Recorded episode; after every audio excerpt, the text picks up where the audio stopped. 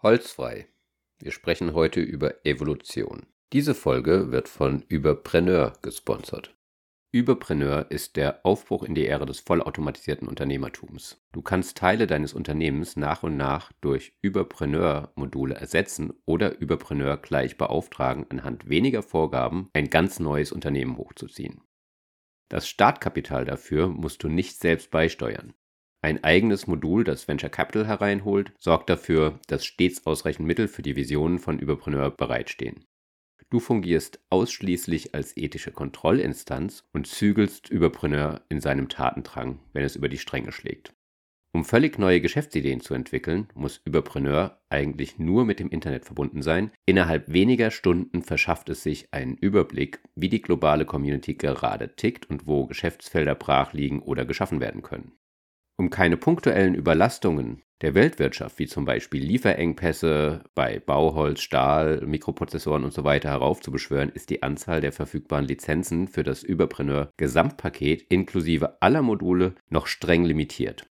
Wenn zu viele Instanzen von Überpreneur gleichzeitig auf den Weltmarkt drängen, könnte dies sonst natürlich sogar zu einer globalen ökonomischen Kernschmelze führen. Holzfreihörer erhalten ein privilegiertes Los mit einer um den Faktor 10 erhöhten Gewinnchance, wenn sie anhand eines Tests nachweisen können, dass sie uns regelmäßig aufmerksam zuhören und in den ethischen Fragen der digitalen Gesellschaft sattelfest sind. Weitere Infos gibt es unter überpreneur.com/holzfrei.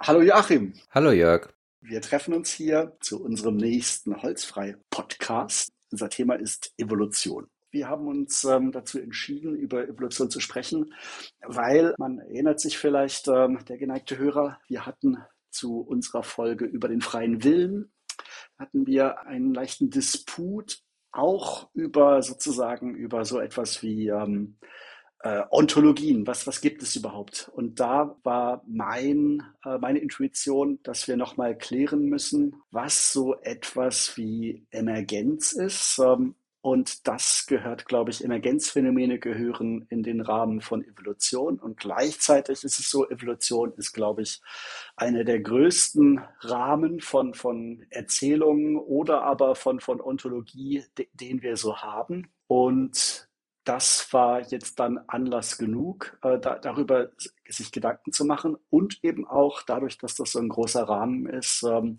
kann man da auch sehr gut so etwas wie überhaupt unsere Produktionsumstände. Wie produzieren wir etwas? Äh, wie äh, erstellen wir Produkte? Wie schreiben wir Software? Das ist, äh, wäre jetzt äh, meine These auch orientiert an dieser großen Erzählung, was, was ist Evolution? Aber Joachim, äh, was, was, was wäre sozusagen, was wäre dein, was wäre dein, dein, deine Sichtweise? Äh, warum sprechen wir über Evolution? Das hat sich irgendwie entwickelt. Das war ein evolutionärer Prozess, äh, wie wir zu dieser, dieser Folge heute gekommen sind. Und ähm, interessanterweise kam das ja immer bei Themen auf, wo es eigentlich um etwas also wir haben ja nicht jetzt speziell über Biologie oder sowas gesprochen und auch nicht über Physik ähm, oder irgendwelche ähm, solche Sachen, sondern ähm, eigentlich haben wir immer über kulturelle Phänomene im ähm, weitesten Sinne gesprochen. Und ähm, zuletzt eben bei der GitLab-Folge ging es ja wirklich um die Art, wie wir arbeiten. Und trotzdem sind wir immer mal wieder in diese äh, äh, da an diesen Punkt gekommen, wo wir so ein bisschen über äh, Evolution gesprochen haben und auch gemerkt haben, so, hm, haben wir da überhaupt das gleiche Verständnis? Das ist der Grund, warum wir heute drüber sprechen. Und wir unterhalten uns ja auch hin und wieder, ohne dass äh, ein Mikrofon dabei ist.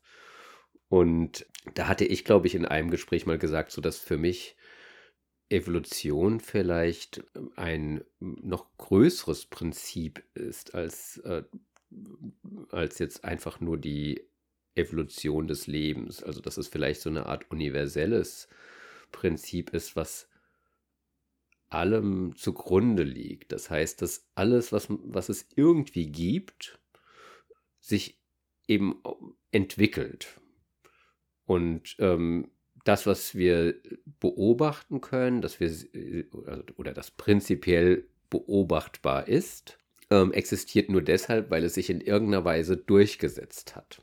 Und wenn dieses Prinzip größer ist als, als jetzt einfach nur die Biologie, dann meine ich damit, dass sowohl bevor es Leben überhaupt gab, äh, irgendeine Art von Entwicklung eben stattgefunden hat, aber auch auf so einer kulturellen Ebene, also bei, bei einem Phänomen, das überhaupt erst durch Leben ermöglicht wird. Also wir als Menschen sind eben eine Spezies, die, die, die auch noch reden kann. Wir haben eine Kultur, wir machen alle möglichen Sachen. Und in diesem Bereich, glaube ich, kann man auch sagen, dass eine Entwicklung stattfindet. Wie die Mechanismen, der, äh, die dahinter sind oder die dahinter stehen, genau aussehen, das kann natürlich auf unterschiedlichen Ebenen ganz unterschiedlich sein. Also das ist in der Biologie hat man eben DNA und RNA und da passieren eben bestimmte Dinge, man hat eine Iteration im, oder man hat Generationenabfolgen. Das kann natürlich in der, in der, kulturellen Sphäre ganz anders passieren, aber es ist auf jeden Fall, ähm, denke ich, kann man auch da von der Entwicklung sprechen. Ja, lass, lass uns mal sozusagen skizzieren, was ähm, wo wir jetzt denken, dass das äh, sozusagen Common Sense ist, wenn man über Evolution spricht. Also das heißt, ähm, äh, und ich glaube, ähm, also einmal äh, ist Evolution ist zu, zu, zuerst sozusagen in äh, unser äh, kollektives Unbewusstes, was auch immer gekommen durch, durch Darwin, glaube ich ähm, als, als eine Grundlage von, von ähm, einer wissenschaftlichen Beschreibung. Und dann, glaube ich, ähm, ist, ist klar geworden, dass das Evolution, äh, ich glaube, das ist sozusagen äh, Common Sense, dass Evolution ein, ein, ähm, eine Beschreibungsform von, von etwas viel Größerem ist. Ähm, äh, es gibt, äh, es wird eben auch von, von kosmologischer Evolution äh, gesprochen. Und da wird gesagt, dass ähm, äh, dass mit dem Urknall, mit ähm, eben diesem äh, Ereignis, wo wir davon ausgehen, dass das vor 14 Milliarden Jahren passierte, ähm, dass sich aus äh, den äh, vier Grundkräften von äh, Gravitation, starker, schwacher Kernkraft äh, und äh, Elektromagnetismus, dass sich daraus ähm, äh, das Universum, so wie wir es heute sehen, entwickelt hat. Und das wird auch als Evolution beschrieben. Und dann, äh, das ist der große Rahmen. Ähm, und dann gibt es halt die biologische Evolution, ist an der Stelle äh, sehr viel kleiner im Vergleich. Äh, die, die biologische Evolution ähm, hat eingesetzt äh, mit der Entstehung des Lebens. Ähm, wir wissen momentan, ähm, dass, es, dass es eben auf der Erde entstanden ist. Ähm, es gibt äh, Wasser auf dem Mars, das heißt, Wasser ist, ist eine, eine Grundvoraussetzung für die Entstehung von, von Leben, so wie wir es kennen. Äh, es, es, äh, ich habe jetzt letztens gelesen, dass das auf der Venus, dass man meinen könnte, dass da vielleicht auch unter Umständen sowas wie Leben entstanden ist, aber das ist total umstritten.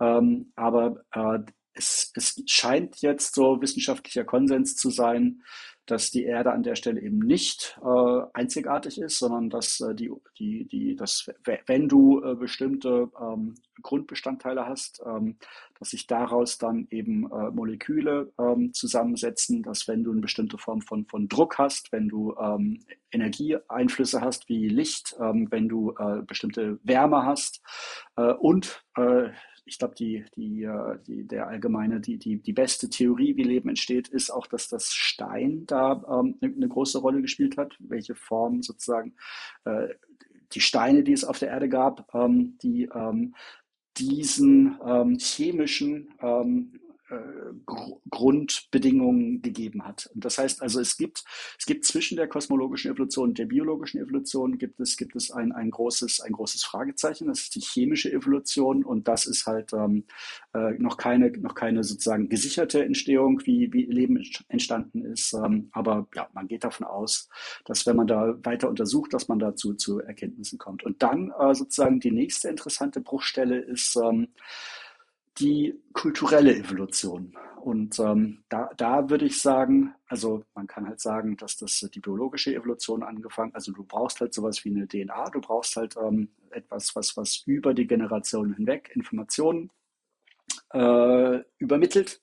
Und die kulturelle Evolution, ähm, das, das ist, äh, ist auch wirklich umstritten. Ähm, also das ist, äh, während man über die chemische Evolution nicht so viel weiß, ähm, also lauter Theorien, hat es bei der, bei der kulturellen Evolution, gibt es halt zum einen, gibt es halt das, das große, ähm, das große äh, Bild oder die, die Gefahr des äh, Sozialdarwinismus, den niemand haben will.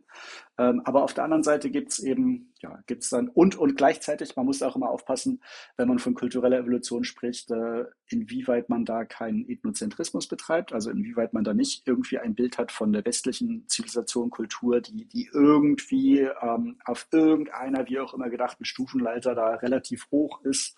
Da muss man auch verdammt aufpassen, aber kulturelle Evolution kann halt anfangen, wenn über Generationen hinweg ähm, Informationen äh, festgehalten werden. Das heißt eben sowas wie, wie äh, erste Oralität oder sogar äh, der äh, Einsatz der Schriftlichkeit ähm, irgendwo ähm, 3.000, 4.000 Jahre vor Christus. Ähm, da kann man halt sagen, dass das ähm, äh, so etwas wie, wie kulturelle Evolution entsteht.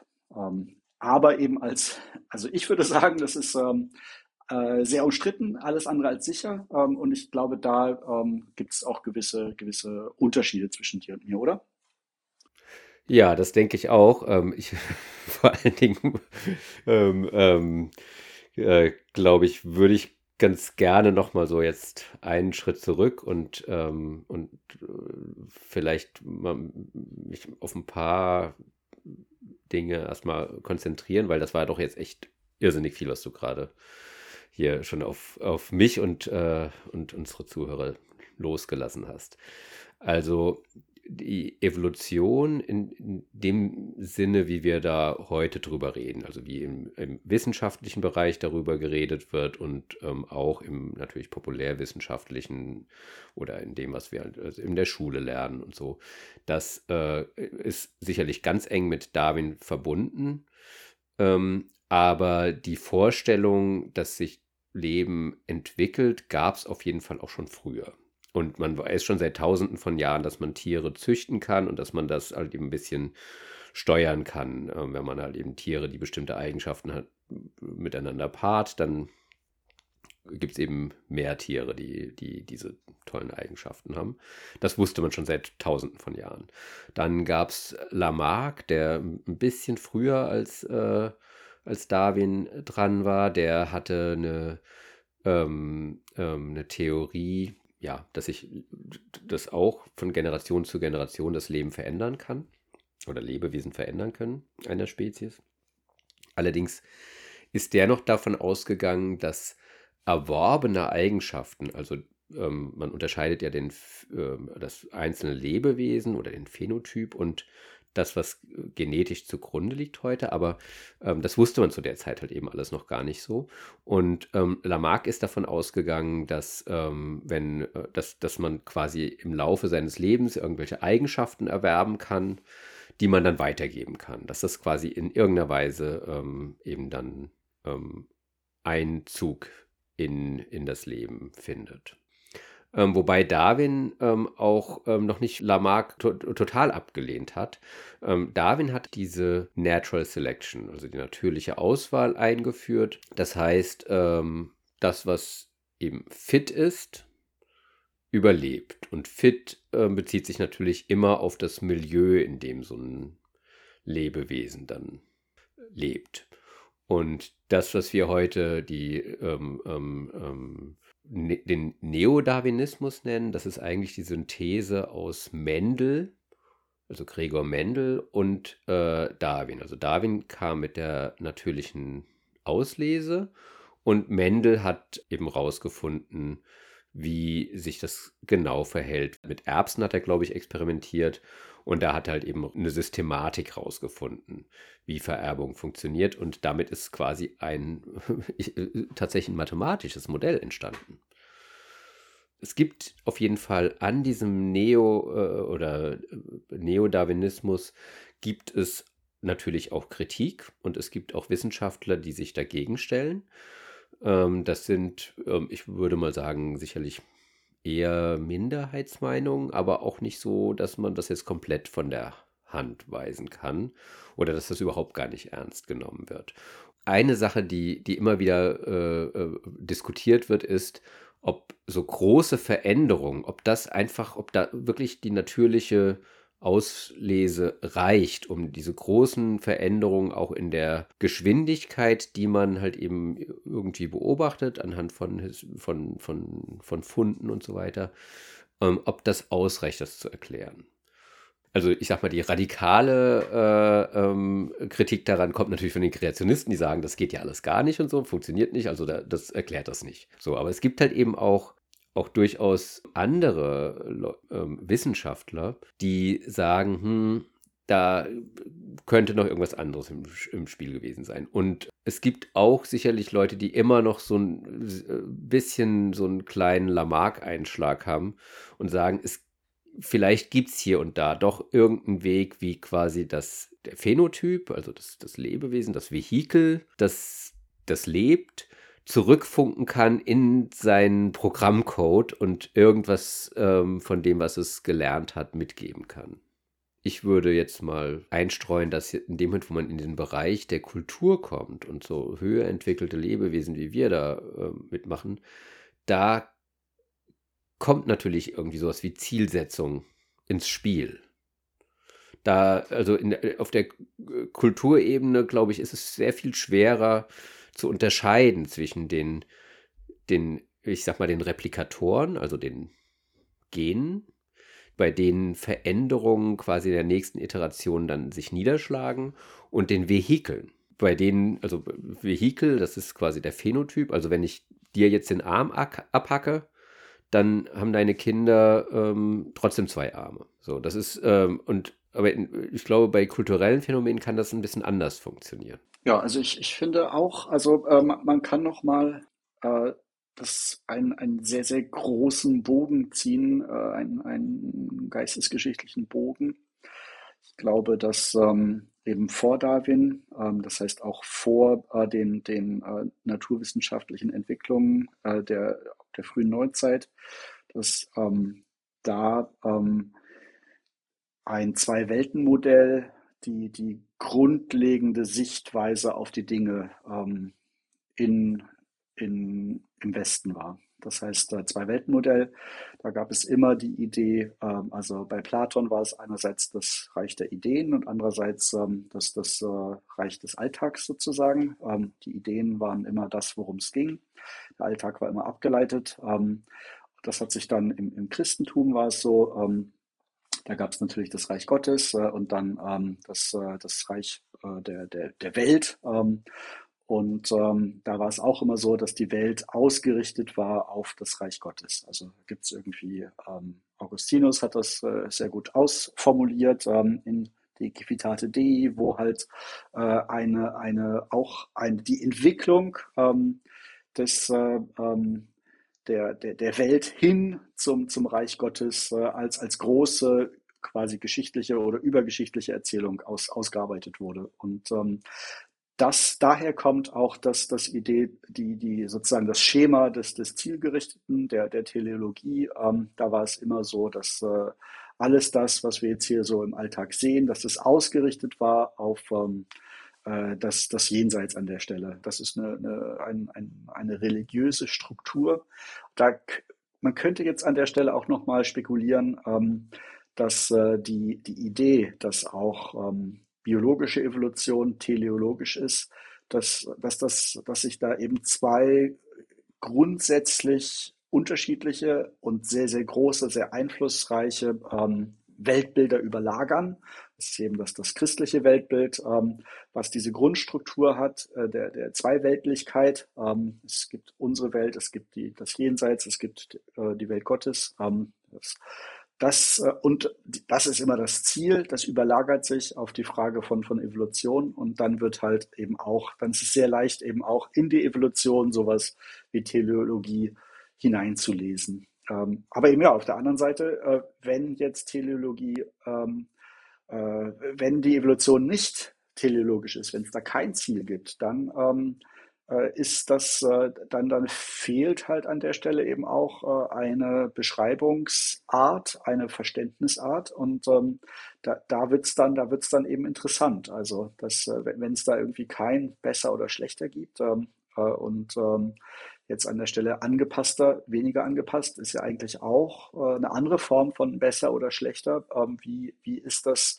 wie erklärst du dir das mit deiner äh, Allergie gegen religiöse Schemata? Also von der Allergie würde ich nicht, äh, nicht sprechen, weil ich mich ja ganz gerne dem ähm, aussetze. Ich spreche ja sehr gerne mit religiösen Menschen und ähm, mir macht das ja tatsächlich sehr viel Spaß, mich damit auseinanderzusetzen. Aber nichtsdestotrotz äh, ähm, habe ich natürlich bis jetzt noch, noch wenig Überzeugendes aus der Ecke gehört.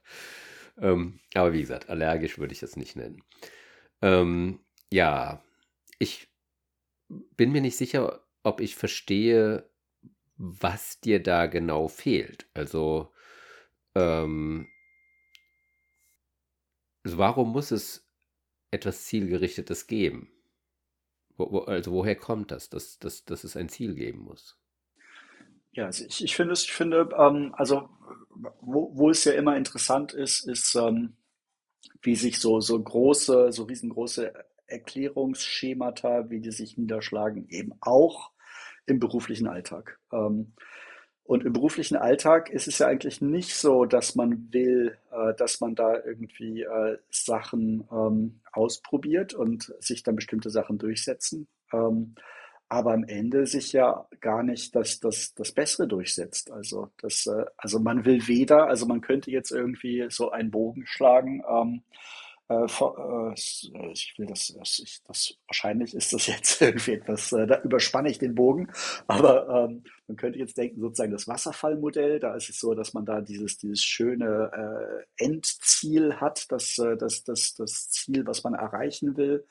Äh, das könnte, könnte so ein, ein Überbleibsel sein von, von ähm, dem, äh, von der Zwei-Welten-Idee, dass man irgendwie so das Ziel hat, wo man hin will, teleologisch, äh, und dann plant man ganz viel, dann probiert man das zu erreichen, Wasserfall. Ähm, oder aber das Iterative, ähm, die agile Vorgehensweise in der Produktentwicklung, ähm, wo du eben wirklich äh, dir nur kurzfristig was ausdenkst, das halt in, in, die, in die Wildnis schmeißt, in die freie Wildbahn und dann da halt äh, schnell, schnell adaptieren kannst und nur kleine Sachen adaptierst.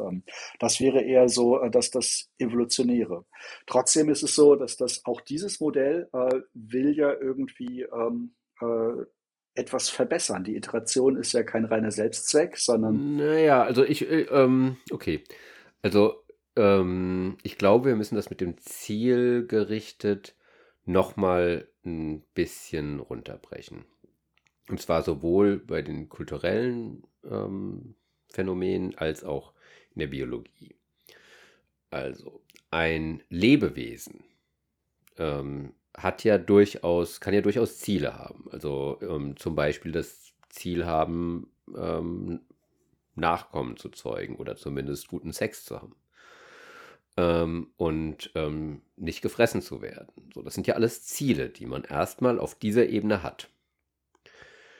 Ähm, und diese Ziele, die ähm, hat man, weil Lebewesen oder sprich Vehikel, in denen diese Gene quasi durch die Zeit reisen, ähm, die nicht überleben wollen, die haben einfach schlechte Karten, dass es sie in der nächsten Spielrunde noch gibt. So, und jetzt, wenn man jetzt zu, ähm, zu Firmen geht, in die, in, die, in die Ökonomie geht und jetzt zum Beispiel sowas wie Wasserfall und agiles Arbeiten vergleicht, äh, kann man auch sagen, also wenn ich jetzt so das rein aus so einer ähm, Projektperspektive betrachte, kann ich sagen, okay, so ein Wasserfallansatz, der führt eben dazu, dass man irgendwie ganz viele Annahmen macht und am Ende kommt es eben doch anders und deswegen mit einer gewissen Wahrscheinlichkeit ähm, und mit einer gewissen großen Wahrscheinlichkeit scheitern solche Projekte dann oft, weil man halt eben ganz viel plant ähm, für eine Zeit, ähm, wo dann unter Umständen sich ähm, Außenbedingungen geändert haben oder weiß der Teufel, was alles eintreten kann. So, das heißt, ähm, wenn man jetzt kleinteiliger vorgeht, dann ähm, denkt man, dass, dass man das eben erfolgreicher, dass man erfolgreicher sein kann und dass man zumindest nicht so viel für die Tonne plant. Also das, ähm, ähm, das geringste Problem bei so einem ähm, Ansatz, wo ich jetzt sagen wir mal, einen Fünfjahresplan mache, also ich meine, hatte man ja auch im, im Sozialismus, ähm, ist ja, dass ich zwar vielleicht nicht äh, das Projekt komplett versemmle, aber dass ich trotzdem relativ viele Sachen geplant habe, die ich eigentlich gar nicht hätte planen müssen, weil es am Ende dann doch ein bisschen anders gelaufen ist. Das heißt, es ist zumindest nicht der ökonomischste Weg weiterzukommen. Bei einem radikal agilen Ansatz, wo man quasi einfach nur testet, was funktioniert denn? Also das ist ja, das geht ja ein bisschen über das reine Entwickeln von Software oder äh, hinaus, sondern bei, ähm, da geht es ja wirklich auch darum, dass ich sage, ähm, okay, ich mache jetzt keine allzu großen Annahmen darüber, was, äh, was die potenziellen Kunden von mir überhaupt wollen, sondern ich mache jetzt erstmal so einen Testballon und dann gucke ich, wird der angenommen und dann modifiziere ich den ein bisschen und dann mache ich vielleicht irgendwie zwei Varianten und gucke mal, was wird besser angenommen und so weiter und dann taste ich mich immer weiter vor und baue halt eben irgendwas, was halt eben immer mehr Leute dann haben wollen. Und da kann man natürlich sagen, dass diese, das hört sich jetzt erstmal super an, aber das kann natürlich trotzdem zu großen Problemen führen und auch dazu, dass ich am Ende in eine totale Katastrophe gerate. Also ähm, Beispiel, und da wird es dann auch gleich schon politisch, ähm, wenn man sich äh, ähm, unsere Social-Media-Landschaft anschaut. Da gibt es eben ähm, natürlich, also diese Firmen, die wollen natürlich, dass, dass Leute ähm, möglichst auf der Plattform bleiben, da viel Zeit verbringen, dann da auch irgendwie die Werbung konsumieren oder was auch immer das Geschäftsmodell ist. Meistens ist es eben Werbung. Und ähm, das heißt, ähm, ich äh, optimiere mein, mein User Interface und ähm, aber auch die Funktion der ganzen Software so, dass die Leute eben möglichst lange da bleiben. Das ist jetzt für die Leute, die das nutzen, nicht unbedingt gesund und ähm, führt halt eben aber auch dazu, dass zum Beispiel bestimmte Inhalte verstärkt werden oder sich stärker verbreiten. Also alles, was ein bisschen spektakulärer ist zum Beispiel. Es führt dazu, dass wir, also ja, das sind ja alles die Diskussionen, die wir, die, die wir eben haben. Also Desinformation wird ähm, eben leichter, weil man das eben nutzen kann und so weiter und so fort. Das heißt, ich habe dann auf jeden Fall ähm, Phänomene, die jetzt erstmal jetzt nicht so toll sind auch. Auch wenn die äh, Firmen, die diesen Ansatz äh, anwenden, dadurch erfolgreicher werden. Aber auf einer anderen Ebene kann das wieder durchaus was zeitigen, was eben gar nicht so toll ist.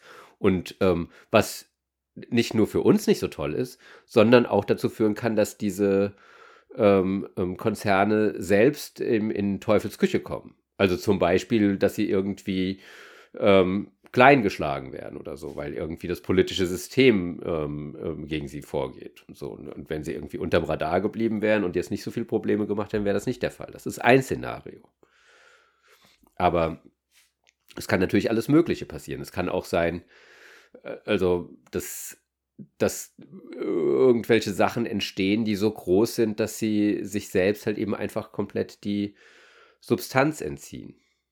Ja, also das heißt, dass äh, natürlich, ähm, also zum einen äh, gibt es, gibt es ähm, in der Evolution gibt's unterschiedliche Ökosysteme. Ähm, äh, eine Spezies, die den Gesetzen der Evolution unterliegt, ähm, äh, passt sich immer besser einem gegebenen Ökosystem an. Ähm, aber natürlich äh, sind die Ökosysteme, ähm, es gibt viele Ökosysteme, die sind untereinander auch nicht unabhängig. Und gleichzeitig ist es so, dass ähm, ein Ökosystem natürlich dann auch immer noch abhängig ist, zum Beispiel ja, von, von kosmologischer Evolution. Das heißt, ähm, wenn die Sonne ein bestimmtes äh, kosmologisch-evolutionäres Stadium erreicht hat, ähm, werden halt bestimmte, also ja, zu einem bestimmten, also da kann es sein, dass alle äh, Ökosysteme auf der Erde dadurch zusammenbrechen. Ähm, es kann aber auch sein, also es, es gab so Phasen, wo sich äh, die, die äh, tatsächlich, wo, ähm, wo sich die Erd Erwärmung schon schon früher, äh, wo es wo es dahin ging, äh, dass das ähm, sich sich ähm, äh, dass sich dass es in eine andere Richtung ging, dass das äh, die, die Erde kälter und kälter wurde.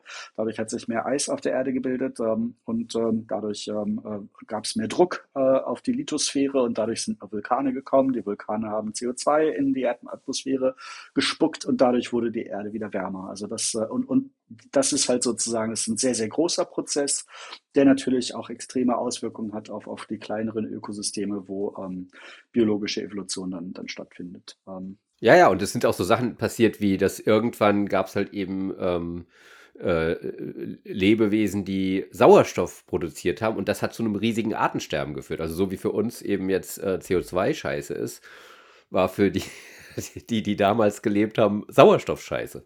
Ja, also Cyanobakterien, ja, das, das äh, einerseits äh, sind da, sind da äh, viele andere Bakterien waren, äh, waren, wurden davon negativ ähm, sozusagen beeinflusst und mussten dann auf, auf den Grund des Meeres, aber gleichzeitig war es natürlich äh, die, der Beginn der, der großen Erfolgsgeschichte von Photosynthese und von Pflanzen und ähm in dem Zusammenhang habe ich auch noch was Interessantes jetzt. Also es ist wohl relativ periodisch, gibt es wohl solche kompletten äh, Artensterben, also wo, wo halt eben wirklich alles zurückgeht. Also das heißt, auf der Erde ähm, gab es schon mal ganz viel Vielfalt und auch größere, ähm, größere Wesen und so und dann ist plötzlich alles gestorben und dann ist es wieder irgendwie so mehr oder weniger von vorne beziehungsweise nicht ganz von vorne, aber aus einer kleinen, aus einem kleinen Ast ist dann wieder mehr entstanden und äh, das ist, glaube ich, schon dreimal oder so ist das passiert, dass dann halt eben irgendwann war alles vorbei. Und da gibt es unterschiedliche Thesen natürlich, warum das so ähm, periodisch so passiert. Also das eine ist natürlich, ähm, also wie wir das eben mit den äh, ähm, Organismen, die dann Sauerstoff produziert haben äh, und dann für alle anderen quasi das Licht damit ausgeschaltet haben. Äh, so ist es jetzt, wir, wir machen jetzt hier die Klimakatastrophe. Ähm, das ist also eine ähm, Erklärungsart, dass, dass, dass, wenn eine Sache halt eben richtig gut läuft, dann ist es eben irgendwann auch vorbei, weil man in, auf, auf, mit dieser Strategie dann quasi alles an Energie umgesetzt hat, was es umzusetzen gibt. Eine andere These dazu ist übrigens auch, dass, ähm, dass man irgendwie dahin kommt, dass alles sehr, sehr gut angepasst ist und dann fällt halt eben der Selektionsdruck eine Weile weg und dadurch ähm, wird man dann anfällig für die Superkatastrophe, die kommt. Wenn wir jetzt Evolution als ähm, so ein ähm, großes Schema nehmen, äh, dann ist es ja da ist es ja auch so, dann, dann kann es ja dazu kommen, äh, dass das ähm, man einfach äh, zu viele äh, kleinere Fragen, kleinere Problemstellungen ähm, sich zurückbeziehen lässt auf Evolution. Das heißt, ähm, also auch da kann es ja, kann es ja zu einer Inflation kommen. Wenn, wenn Evolution sich durchgesetzt hat als, als sozusagen Denkfigur, als, als großes Schema, äh, dann, dann kann das ja auch dazu führen, dass, ähm, äh, ja, dass, dass, dass man an der Stelle einfach zu schnell die Verbindung zu äh, evolutionären Prozessen sucht und ähm, dabei aber die, die wirklich entscheidenden Zwischenschritte äh, übersieht. Ähm, ist, ist das, ähm, äh, findest du das plausibel an der Stelle? Hm, ich weiß nicht, ob ich das äh, jetzt richtig nachvollziehen kann, welche Gefahr du da siehst. Ich glaube nicht. Ja, also man, man könnte ja also ähm, grundsätzlich äh, der, der Verdacht oder ein Verdacht wäre oder eine Verdachtsmöglichkeit wäre, dass, ähm, äh, dass überhaupt schon die Idee von kultureller Evolution, dass das, ähm, dass da halt die, die äh, sehr feinen und, und vielschichtigen ähm, historischen und, und kulturellen Interaktionen ähm, äh, über einen Kamm geschert wären, werden, äh, um halt irgendwie wieder zur, zur Evolution zu kommen. Du meinst, äh, weil irgendjemand ein Interesse daran hat, alles Mögliche mit im evolutionären Prozessen zu erklären, oder? Weil, weil die Erklärung irgendwie so, äh, so gut ist, weil, weil die, die Rückbindung an evolutionäre äh, Erklärungsschemata so erfolgreich ist. Ich meine, generell hat natürlich jede, ich sag mal, plausible Erklärung oder auch jede ähm, wissenschaftliche Theorie, die auf alle Fälle, die man so sieht, ähm, sich ganz gut anwenden lässt und funktioniert, ähm, die ist natürlich erstmal attraktiv. Und genau so lange, bis man irgendwo merkt, so, hm, hier kommt es nicht mehr hin. Und ich weiß jetzt nicht, ob jetzt die äh, Evolutionstheorie in ihren unterschiedlichen Ausformungen, also wie gesagt, es gibt da ja durchaus noch Variationen, ähm, ob das jetzt so sowas ist, wo man sagen sollte, okay, ähm, das ist, ist jetzt schon eine Gefahr, weil das ist so, das wird gar nicht mehr kritisch hinterfragt. Zumal ja eben genau in der Biologie, also dem, also in der Biologie hat man das ja vielleicht als erstes einfach ähm, verstanden, dass es eben, dass, dass äh, so, so Entwicklungen ähm, stattfinden und zwar ähm, eben mit äh, diesen kleinen Replikatoren. Ähm, aber selbst da gibt es ja noch im Detail äh, große Unklarheit und ähm, äh, Kontroversen auch. So, und ähm, ich glaube, ähm, also dass vielleicht auf so einer trivialen Ebene ähm, man vielleicht schnell dabei ist zu sagen, ja, Evolution und so ist auch klar, in der Wirtschaft auch. Und dann ist man ganz schnell bei sowas wie Sozialdarwinismus, ähm, auf den wir, glaube ich, sowieso wirklich mal genauer noch eingehen müssen, weil ähm, wenn, also zumindest wenn ich sage, wir haben im kulturellen Bereich ähm, auch evolutionäre, also auch eine Evolution und da gibt es wahrscheinlich Sachen, die man übertragen kann aus dem, wie wir das in der Biologie sehen, ähm, dann meine ich ganz sicher nicht Sozialdarwinismus.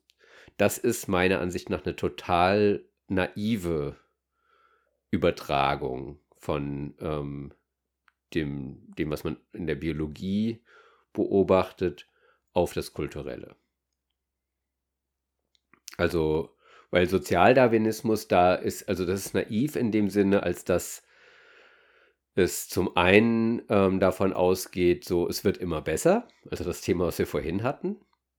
Und äh, zum anderen halt eben auch völlig ausblendet, dass äh, natürlich die, ähm, also was ist denn wirtschaftlich äh, erfolgreich? Wer ist wirtschaftlich erfolgreich? Ähm, also wenn ich jetzt eine tolle Geschäftsidee habe, die aber entweder auf Kosten meiner Kunden geht, weil, weil ich denen irgendwas verkaufe, was, was eigentlich nicht gut für sie ist, also zum Beispiel Zucker oder irgendwelche Drogen oder ähm, ein tolles ähm, Social Media Produkt, äh, was die Leute, ähm, was dazu führt, dass die Leute gar nicht mehr vor die Tür kommen und ähm, ähm, ähm, Kinder unter Bewegungsmangel leiden, so das ist ja erstmal nicht toll.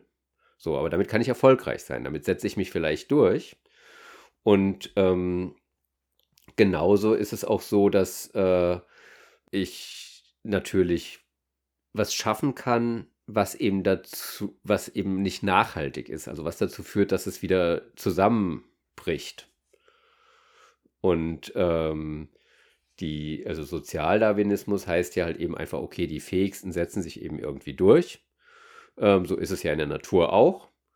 Und am Ende wird unsere Ökonomie immer besser und wir verstehen die Welt immer besser und wir machen immer tollere Sachen. Aber dass, dass wir unter Umständen Dinge tun, mit denen wir uns selbst den Teppich unter den Füßen wegziehen, äh, das ist ja jemand, der quasi sozial darwinistisch tickt, völlig fremd. Wenn man sagt, äh, auch, auch eine Firma ähm, äh, unter, also man kann jetzt ist die Frage, ist das eher sozusagen, ähm, ist das ähm, äh, ökonomische Evolution oder ist das äh, kulturelle Evolution? Würdest du sagen, man kann, muss das noch unterscheiden zwischen ökonomischer Evolution und kultureller Evolution? Also, ähm, wenn ich den Begriff kulturell hier benutze, benutze ich den in einem ähm, akademischen Sinne. Und da wäre die Ökonomie quasi ein Teil der Kultur. Und dann äh, ist eine Firma, ist das dann, ähm, ist das dann ein, ein Organismus, der einer Spezies zuzuordnen ist? Oder, oder wofür, wo, wo steht dann die Firma an der Stelle? wir Menschen sind Organismen, die Firmen gründen, hervorbringen. So, das heißt, ohne uns gibt es auch keine Firmen. Aber ich finde es interessant, Firmen quasi als Organismen auf der höheren Ebene, also auf dieser kulturellen Ebene, so wie wir auf der, ähm, auf der ähm, organisch-biologischen Ebene eben Organismen sind, sind Firmen in, in meinem Verständnis Organismen auf dieser kulturellen Ebene. Und im Übrigen denke ich, dass Staaten auch Organismen auf dieser höheren Ebene sind. Und Vereine und so weiter. Und ich glaube, auf dieser kulturellen Ebene gibt es natürlich, also findet natürlich auch Wettbewerb statt, also auch Verdrängungswettbewerb. Da geht es auch hart zur Sache. Also Konzerne und Firmen wollen sich gegenseitig auch komplett rauskegeln. Und dann gibt es halt eben komplexe Abhängigkeiten zwischen Staaten und Firmen. Und da ist auch nicht so ganz klar, wer sitzt da wann am längeren Hebel und so weiter. Also da passiert ganz viel. Und ähm, ich äh, sehe eben auch ähm, noch noch andere Parallelen zu dem, was man in der biologischen Evolution beobachten kann oder auch zu dem, was zumindest von Biologen ähm, auch kontrovers diskutiert wird. Also zum Beispiel, wie kommt es denn zu Fortschritt, zu Innovation? Also wenn jetzt neue Arten entstehen in der Biologie, ist das ja eine Art von Innovation. Ähm, und diese Innovation, ähm, ja, die, also wir, wir, sagen, okay, durch natürliche Auslese verändern sich die Lebewesen und plötzlich habe ich eine ganz neue Art. Und dann habe ich halt eben Vögel, dann habe ich Säugetiere, ich habe Pilze und so weiter. Die sind übrigens alle schon in einem Zweig. Ähm, das hat sich vorher, hat sich nochmal, die Bakterien sind schon früher abgezweigt. Aber so in der Wirtschaft habe ich halt eben was ähnliches. Es gibt eben Innovation und natürlich ist in irgendeiner Weise da Auslese ein Treiber, weil Firmen, die nicht gut wirtschaften, die keine guten Ideen haben, die auch vielleicht nicht das Beste und meiste aus ihren Mitarbeitern rausziehen können, die wird es halt eben einfach nicht, äh, nicht lange geben. Aber ich habe zum Beispiel auch so eine Sache, und da sehe ich eine Parallele eben zu einer Kontroverse, die es in der Biologie gibt. Ähm, wenn ich jetzt heute ähm, eine Firma gründe, ein Start-up, dann kann mein Ziel sein, dass ich äh, damit die Weltherrschaft erreiche. Das heißt, dass ich das große, dass ich so gut werde, dass ich quasi ein Monopol habe, sowas wie Google oder so. Ähm, aber mein Ziel kann auch sein, dass ich von so jemandem wie Google gekauft werde. Die, und, und generell können Firmen andere Firmen übernehmen. Es kommt dazu, äh, oder sie können auch mergen, also auch gleich, also gleichberechtigt sozusagen zusammenkommen. Und da sehe ich eben eine Parallele zu dieser ganzen Diskussion um die Symbiose in der Biologie. Da gibt es die Diskussion, das kommt so ein bisschen aus der Ecke, natürliche Auslese erklärt nicht ausreichend, dass bestimmte Sachen so schnell entstanden sind. Da, da, da gibt es eben die Idee, dass Symbiosen quasi ähm, so eine Art ähm, Booster waren. Dass halt eben da, darüber, dass Organismen sich zusammengeschlossen haben, äh, ganz viel Innovation entstanden ist. Also wir Menschen zum Beispiel, wir haben natürlich ganz viele Bakterien in uns, ohne die wir gar nicht leben könnten. Und ähm, die könnten ohne uns wahrscheinlich auch nicht leben. So, also die brauchen das Milieu, äh, die, was wir halt eben im, im, im, Darm haben und wir brauchen die, damit sie äh, die, die Verdauung für uns erledigen. Also ich finde das äh, inspirierend an der Stelle, in der Ökonomie halt eben nach ähnlichen Mustern zu suchen, wie das da in der Biologie diskutiert wird. Ja, also ähm, in der Biologie zum Beispiel, wir hatten ja schon von Cyanobakterien äh, gesprochen. Da gibt es die Theorie, dass ähm, eine, eine pflanzliche Zelle, äh, die auch äh, Photosynthese betreiben kann, dass, ähm, dass es eben, äh, dass, äh, die, dass, eine, dass da ein Cyanobakterium aufgenommen werden hätte können. Also das heißt, dass ähm, das, was in einer pflanzlichen Zelle Photosynthese macht, dass äh, das ein, ein symbiotisches Verhältnis mit ähm, einem, einem Cyanobakterium ist. Ähm, und ähm, äh, also an der, äh, ja, das, das, das, ähm, also die Eigentlich, eigentlich, also ich, ich habe, man hat eine gute Idee, wie, wie irgendwie, äh, wie, wie das ähm, mit, mit äh, der biologischen Evolution hinhaut. Ähm, die, die Evolution von Firmen ist, also du machst jetzt stark, dass bestimmte Firmen eingehen und andere Firmen sozusagen florieren.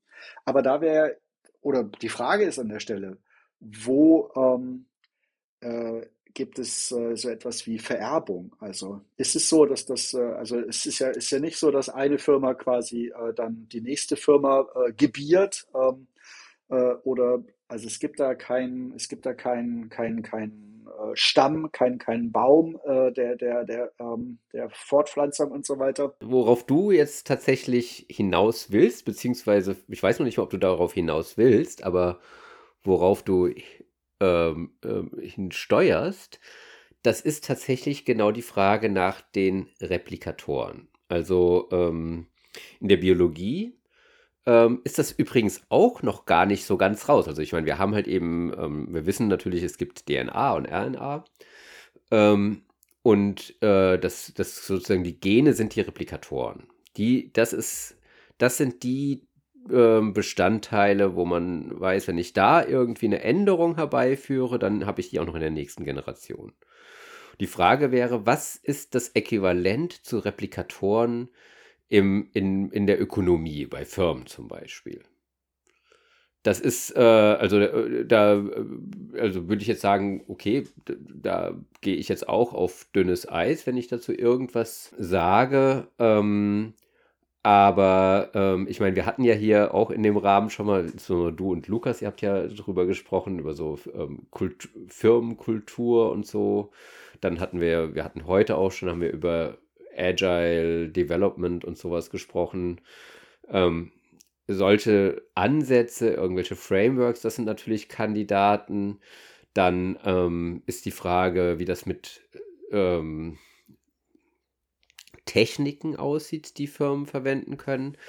Also ähm, ich, ich, improvisiere jetzt total. Also das ist jetzt ähm, ohne, also kann sein, dass mich, dass, dass uns das irgendwie komplett in die Irre führt, aber ähm, äh, wenn man, also irgendwann, ich glaube vor zehn Jahren ging das los, vielleicht waren es auch schon zwölf Jahre, da haben die ersten, also es gab halt eben so erstmal so Bug-Tracker und sowas, das hatten wir schon in den 90ern, glaube ich. Und dann irgendwann, ähm, ich weiß nicht, wie die alle hießen, aber irgendwann kam dann halt eben ähm, Jira äh, um die Ecke, so ein äh, Ticketing-System. Ähm, und äh, also da kann man halt eben irgendwie ähm, Arbeitsaufträge erfassen. Und ähm, das war anfangs noch gar nicht so ganz extrem von diesen agilen Ideen beeinflusst. Die kamen, äh, glaube ich, noch ein bisschen aus einer anderen Ecke, aber haben das dann sehr schnell aufgenommen. Und jetzt mittlerweile ähm, kann man natürlich sagen, wenn ich jetzt anfange, ein Softwareprojekt zu machen, ähnlich wie äh, sowas wie GitLab, äh, eben, was wir letztens besprochen haben, ähm, so ein Tool ist, was man wahrscheinlich schnell einsetzen will, kommt man auch dahin, dass man dann eben Jira verwendet. Und dann habe ich ähm, das Phänomen auch, dass wenn ich jetzt äh, irgendwelche Leute suche, die mir mein Produkt planen können, so ähm, die heutzutage, die meisten haben halt eben schon mal mit äh, äh, ähm, Jira gearbeitet. So, jetzt äh, könnte ich sagen, Firmen, die das halt eben nutzen können und die, äh, die, die halt eben auf die Art ihre Softwareentwicklung steuern, die Jira und GitLab am Start haben und so, die haben, ähm, die haben schon mal einen Vorteil gegenüber äh, ähm, von Firmen, was weiß ich, wenn da irgendjemand was gründet, der irgendwie vielleicht ähm, noch so ein bisschen äh, in der ähm, Excel-Welt zu Hause ist, vielleicht irgendwie seit ähm, 1995 Winterschlaf gemacht hat und so weiter, ähm, da anfängt irgendwie jetzt da ein Projekt aufzusetzen und ähm, ähm, vielleicht auch denkt, okay, ich muss erstmal die nächsten fünf Jahre planen und so. Ähm, man sagen, okay, so eine Firma, die halt eben jetzt so anfängt, hat dann wahrscheinlich einen Nachteil gegenüber einer Firma, die diese ganzen neuen Tools, die da sind, von irgendwelchen, also irgendwelche Software-as-a-Service-Tools, die cool sind, ähm, nutzen, äh, die, ja, die haben halt eben einfach einen Vorteil. Ähm, ob das jetzt wirklich ein Vorteil im Sinne von objektiver Vorteil ist oder ob man einfach sagen muss, ja, das ist jetzt halt eben einfach so, läuft es halt eben heute. ähm, in die Richtung ist die Entwicklung gegangen und ähm, ich muss eben so arbeiten. Das ist, das wäre halt eben die nächste Frage. Aber diese Dinge, ähm, Frameworks, ähm, bestimmte ähm, Techniken oder auch Software nutzen und sowas, das sind für mich auf der Ebene Kandidaten für Replikatoren. Auch das sind natürlich Sachen, die sich ganz schnell ändern können. Also, ähm, aber trotzdem würde ich sagen, sind das Kandidaten für Replikatoren. Man könnte sich vorstellen, dass das äh, eine Firma halt aufzulösen ist ähm, in ein Ensemble von, von Techniken, äh, von kulturellen Techniken, von äh, äh aber eben auch äh, wirklich programmierten Techniken im eigentlichen Sinne. Ähm, und ähm, dass, dass, dass dieses Ensemble, dass, dass die, die Teile eben, äh, dass, dass die äh, bestimmte, ja, dass das ein Generationenverhältnis ist an der Stelle. Ja, genau. Und wie gesagt, man kann auch, ähm, wenn man jetzt mal ein bisschen von dem, was wir jetzt so kennen, womit wir arbeiten, also ich meine, klar, wir können immer am besten über das reden, ähm, was wir, womit wir Selbsterfahrung haben. Aber wenn man davon abstrahiert und mal 100 Jahre zurückgeht, ähm, ähm, da gab es halt eben, ich weiß gar nicht, wie der Typ hieß, aber der hat letztendlich bei den Ford-Werken das eingeführt, dass man gesagt hat, okay, wir müssen die Arbeit so zerlegen, dass jeder einzelne Handgriff total einfach ist. Das heißt, ähm, ich möchte dahin kommen, dass, dass ich die letzten Deppen anstellen kann und ähm, immer sofort stoppen kann, wie lange brauche ich für diesen einzelnen Handgriff und so. Und das war zu dem Zeitpunkt plötzlich ein Riesenvorteil. Und ähm, dann hat halt eben die ähm, Assembly Line ähm, eingeführt und die konnten plötzlich ihr Model T viel schneller bauen als alle anderen. Natürlich haben die anderen Autofirmen und ähm, auch andere Industrieunternehmen das äh, irgendwann übernommen. Ähm, aber das war dann natürlich der, da, da hat sich dann die Spreu von Weizen getrennt. Ähm, die Firmen, die diesen modernen Ansatz übernehmen konnten, hatten plötzlich einen Wettbewerbsvorteil. Dass das natürlich in vielerlei Hinsicht ganz schlimm war für die Leute, die so monotone Arbeit machen mussten und so weiter, steht auf dem anderen Blatt. Mhm. Okay. Und, und jetzt, äh, ähm, also Gyra ist ja irgendwie auch so ein, so ein Monster geworden und ein bisschen langsam und ähm, äh, dass das und äh, was ich jetzt irgendwie, es gibt Leute, die, die äh, finden das äh, GitLab-Ticketing-System viel besser und viel leaner und, und schneller und, und ähm, äh, besser, besser eingebunden in äh, das, das GitLab-Ökosystem logischerweise. Ähm, äh, dass äh, also da sagst du dann, oder, oder was meine, mein Verdacht wäre jetzt, dass das irgendwie da auch so ein, so ein Schema von, von äh, schlecht, vom Schlechteren zum Besseren irgendwie stattfindet. Aber da sagst du, dass äh, man muss halt grundsätzlich sagen, äh, dass es, dass es, dass es schon etwas, ähm, sozusagen etwas Historisches hat an der Stelle. Es gibt äh, geschichtliche Veränderungen, wie in der Evolution. Ähm, nur ob die jetzt wirklich äh, immer zum Besseren sind, ist unklar. Es ist halt sehr schnell, dass sich etwas irgendwie äh, zu, zu, breit macht und zu breiig wird und dann gibt's halt irgendwie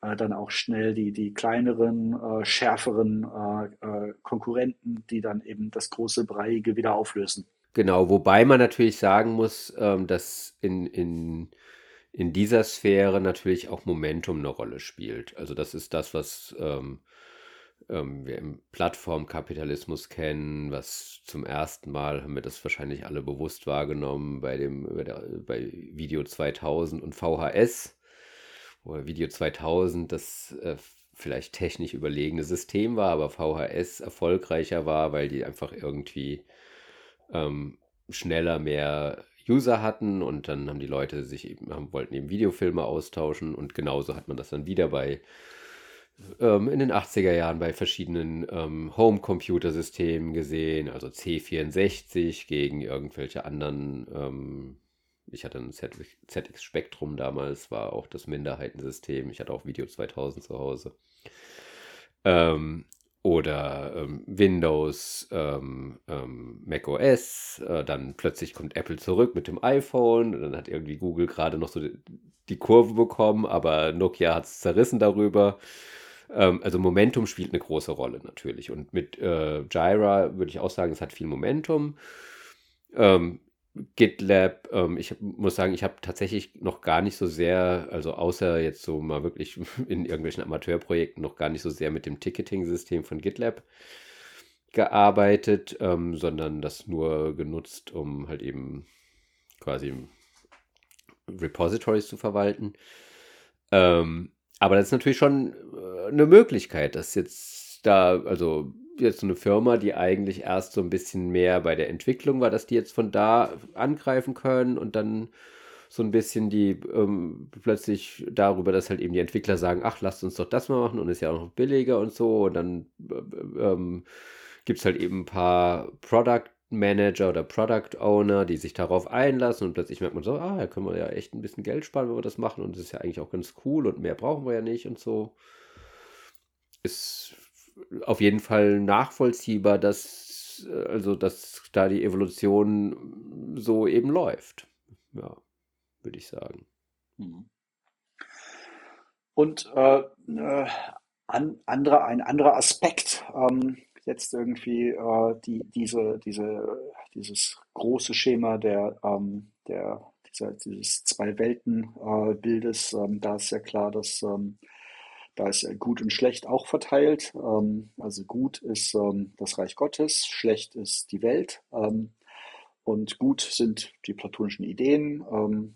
Schlecht ist halt irgendwie die, die, die Unreinheit, die, die nicht ähm, sozusagen mit, mit der Reinheit der, der platonischen Ideen zu vereinbaren ist. Ähm, aber das ist ja, ist ja, äh, also das Schöne daran ist, ist, dass äh, das ja relativ einfach ist, während bei der Evolution ähm, äh, kann man ja schlecht sagen. Also äh, da, da gibt es einfach, da, da gibt es äh, grausame äh, Dinge, die da passieren. Da werden halt ähm, äh, friedfertige, schöne ähm, äh, Tiere werden halt ähm, äh, zerstört durch, ähm, durch ähm, andere Tiere. Ähm, das gibt halt, äh, es, da, da werden, ja, also, ähm, und, und gleichzeitig an der Stelle ist es ja auch sozusagen da ähm, eine, eine Bewertung von, von gut und schlecht äh, vorzunehmen und überhaupt die Kategorien von gut und schlecht einzuführen,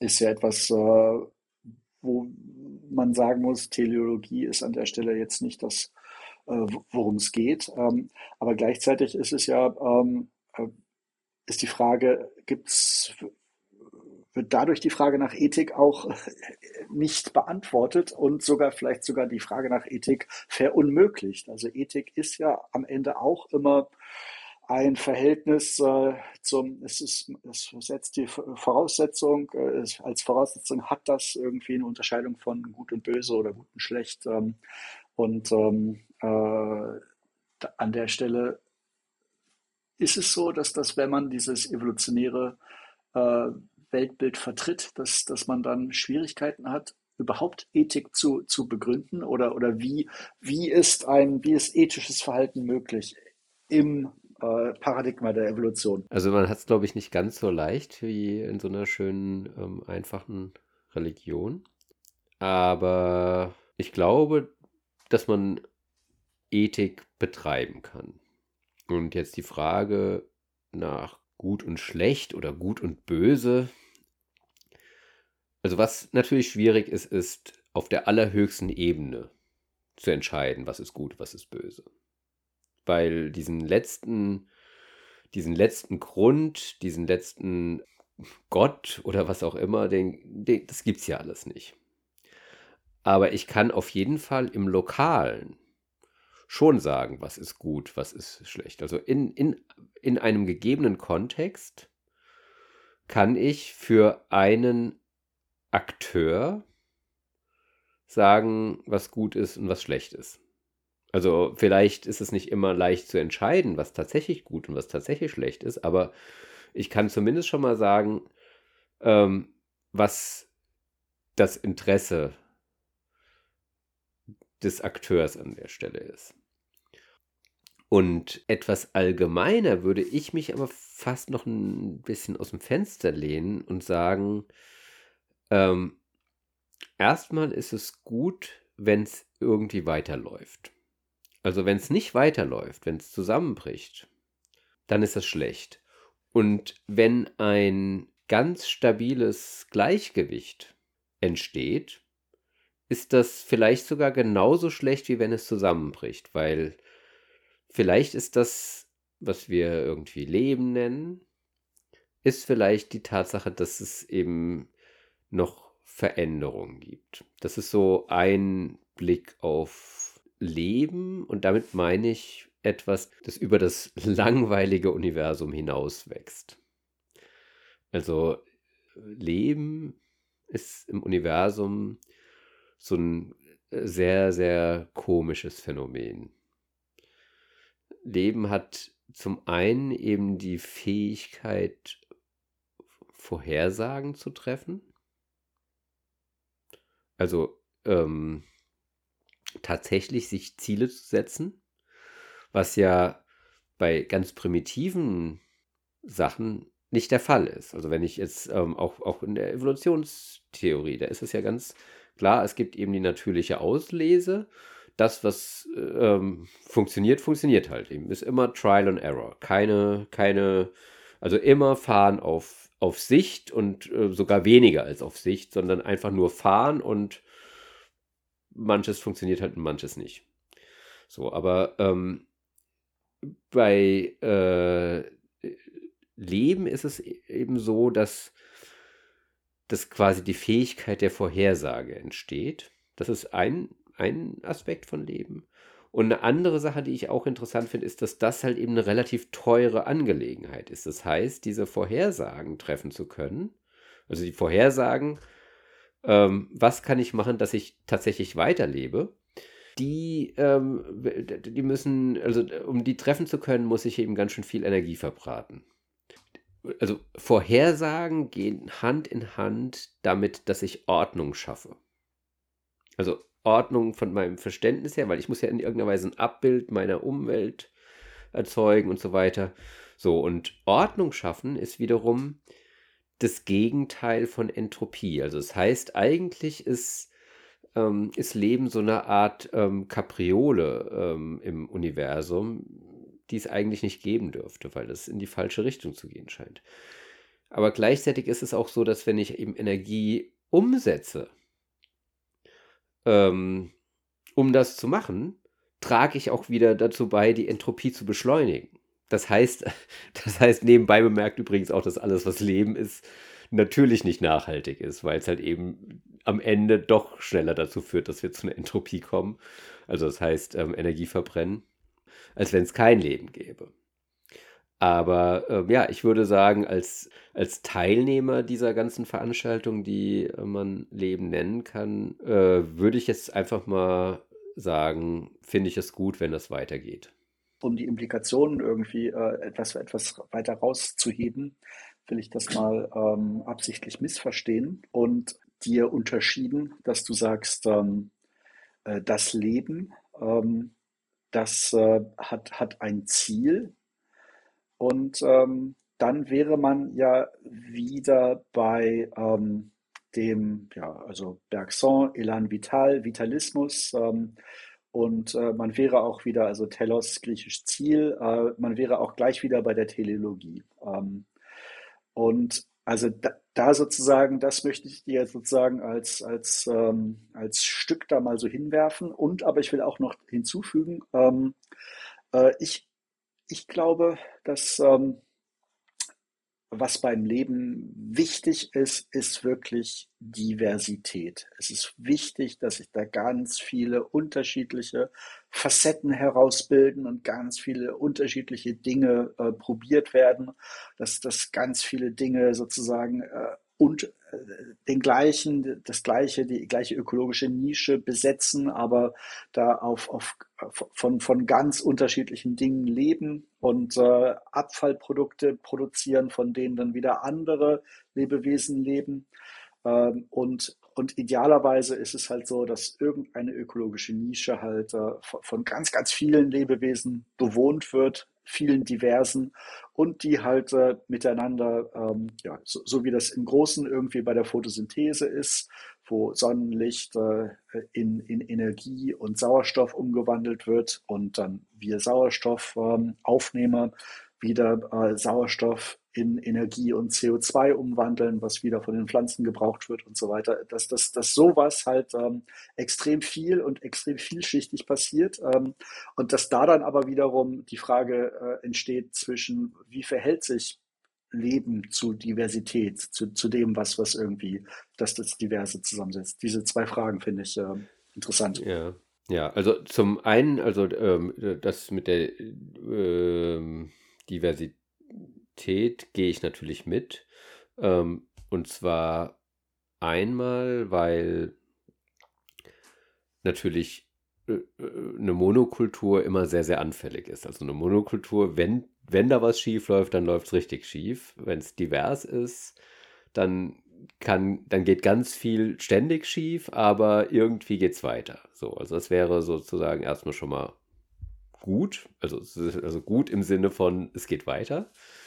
Ähm, ähm, also wenn auch, und ich meine, es ist natürlich ähm, jetzt äh, außerdem auch interessanter, wenn es eben keine Monokultur ist. Und ich habe ja auch gesagt, in dem Moment, wo ich ein stabiles Gleichgewicht habe, ist das für mich nahezu das gleiche, wie wenn halt eben ähm, das komplett zu Ende ist und, ähm, und die Entropie eingetreten ist.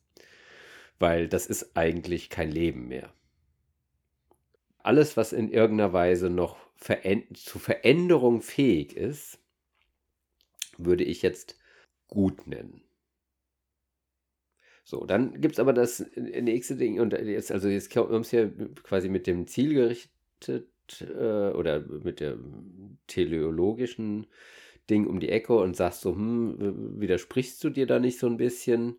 Weil in dem Moment, wo du ähm, da ähm, sowas postulierst, dann äh, kommst du ja wieder mit was zielgerichtetem. Und meiner Ansicht nach ist das eben kein Widerspruch, weil ich ja sage, im, in einem Kontext gibt es ja ähm, Zielsetzung. Und genau das ist ja eben das, ähm, ich sag mal, die, die Innovation, die Leben quasi bringt, dass es eben in der Lage ist, Vorhersagen zu treffen und Ziele zu setzen. Und zunächst mal das Ziel eben einfach weiter zu existieren.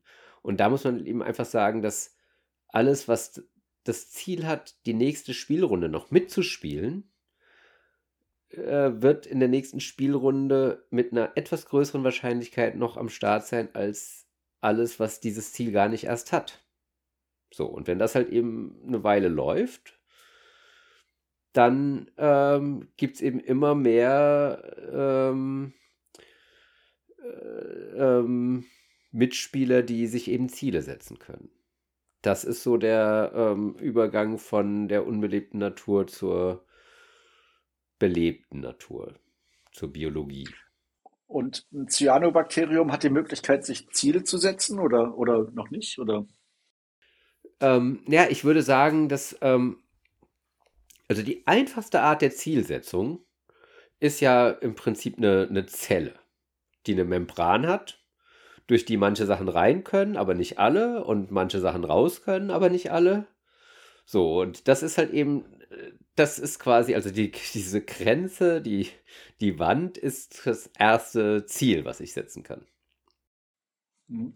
Da fand ich, fand ich die Idee, auf die ich letztens gestoßen bin, interessant, dass halt eben, ähm, dass die Zellwand äh, auch nur entstehen konnte, ähm, weil das in einem, in einer bestimmten Steinsformation stattfand. Also das, das ist sozusagen, du hast äh, ein, ein, ein Loch, ein Mini-Loch ein Mini in einem Stein und ähm, in diesem Steinloch äh, durch Ablagerung, äh, die, die auch irgendwie was, ein bisschen was Geologisches hat, entsteht die Zellwand. Das finde ich, das ich super interessant. Aber das, ähm, das, äh, ja, das, das heißt an der Stelle, also es gibt dann sozusagen ein, ein äußeres, äh, einen äußeren Einfluss, der irgendwie die, ähm, die, die Bildung von Zellwänden oder eine äußere Grenze, äh, wo sich die Zellwand einfach nur so anschmiegt, sozusagen.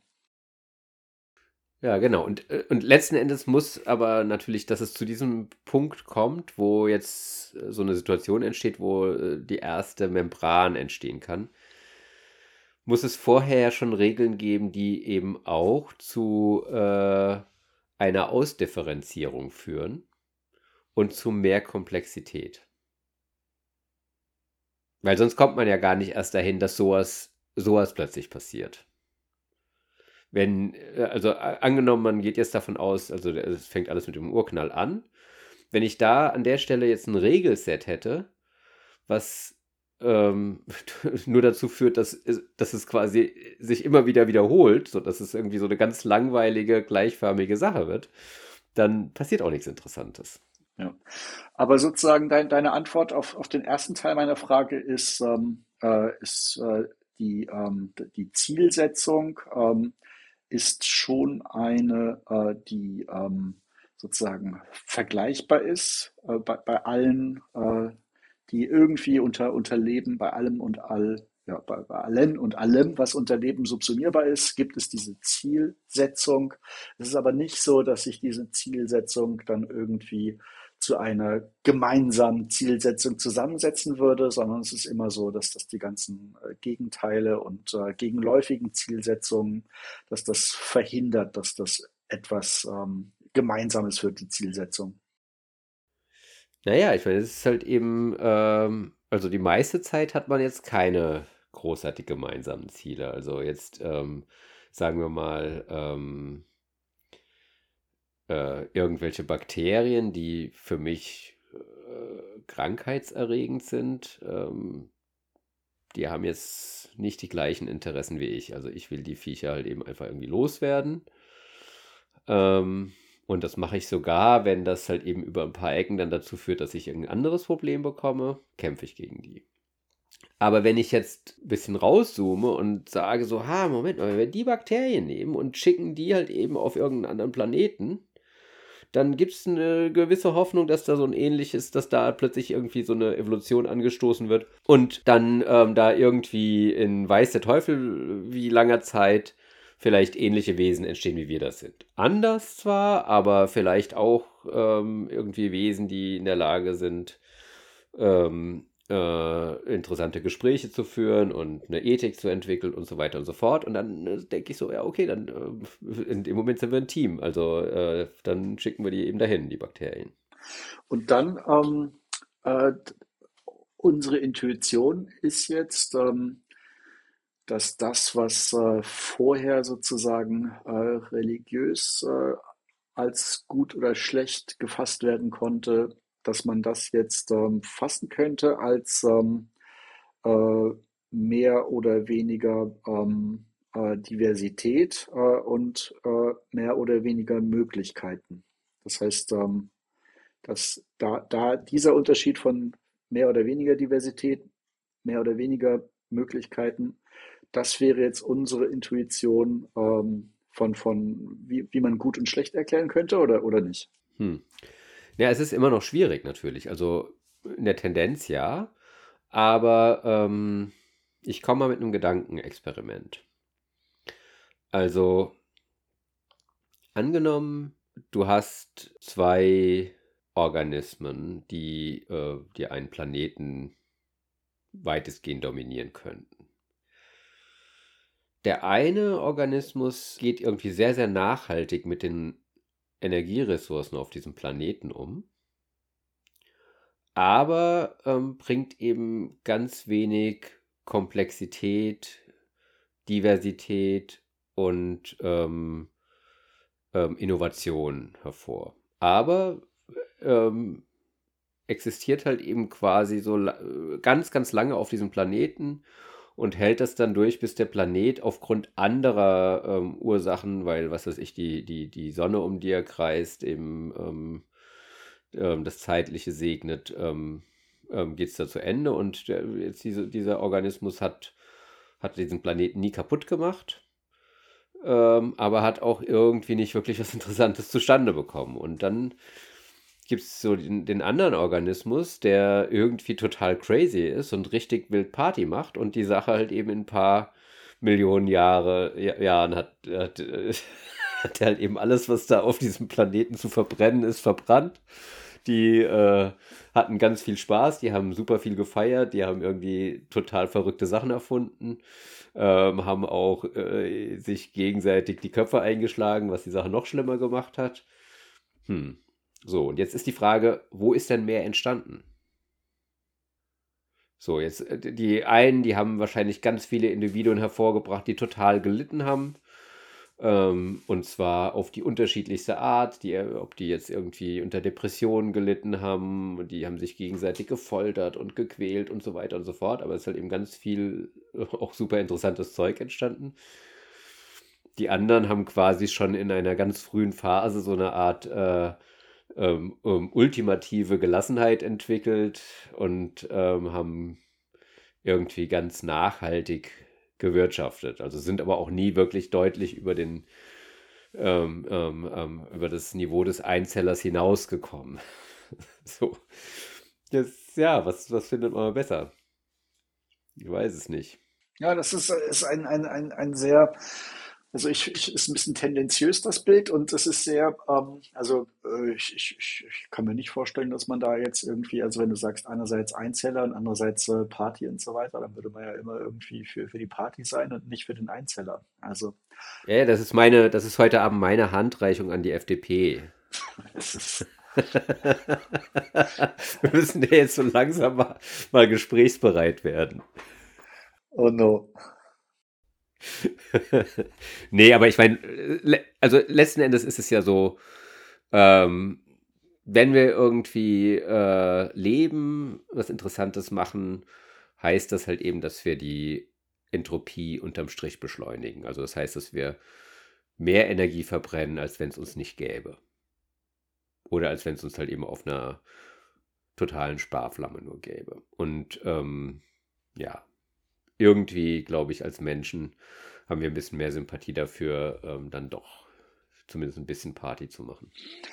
Ja, also ich, es ist ja auch ähm, unbenommen. Also äh, die, die Sonne äh, investiert halt irgendwie ähm, jedes Jahr äh, unglaublich viele Kilowattstunden Energie in die Erde. Ähm, und ähm, das, äh, deshalb ist es ja auch total okay an der Stelle irgendwie äh, mehr als so ein irdisches Nullsummenspiel irgendwie zu spielen. Also das ist schon okay, da mehr Energie zu ver ver verbrauchen, als, äh, als man irgendwie könnte. Also trotzdem, ja, es ist ähm, ähm, und, und natürlich äh, kann man sich, finde ich die Idee auch sehr äh, überzeugend, dass man ja auch auf eine äh, spirituelle Art und Weise selbstgenügsam sein kann. Das, das, das ist halt irgendwie, dass an der Stelle irgendwie, dass man da einen Zustand erreichen kann, äh, wo es eben, ja, also ich finde das sehr,